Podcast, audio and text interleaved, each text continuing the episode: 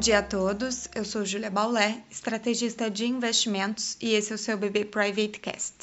Hoje é sexta-feira, dia 30 de abril de 2021, e os futuros de Nova York seguem em queda nessa manhã, com a realização de lucros após os recordes alcançados ontem e também reagindo negativamente a alguns balanços. Já as bolsas na Europa seguem mistas após a divulgação do PIB do primeiro trimestre na região, que encolheu menos que o esperado e, portanto, foi uma surpresa positiva para os mercados por lá.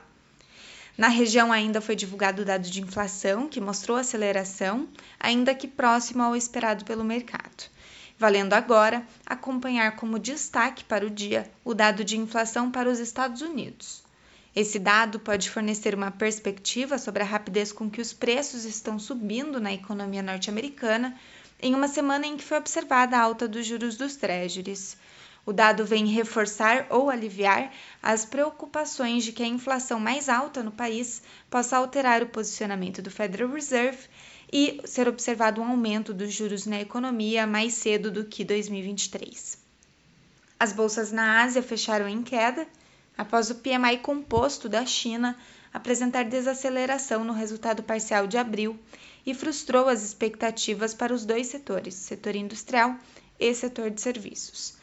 Para o Brasil, o exterior misto pode adicionar volatilidade aos nossos mercados, em especial ao câmbio em torno da disputa técnica para a definição da PTAX referencial do mês de abril, dado que estamos no último dia do mês. O dólar e a curva de juros também devem se ajustar ao comportamento dos juros dos treasuries, que seguem sem direcionamento nesse momento, enquanto o dólar segue valorizado ante suas principais divisas.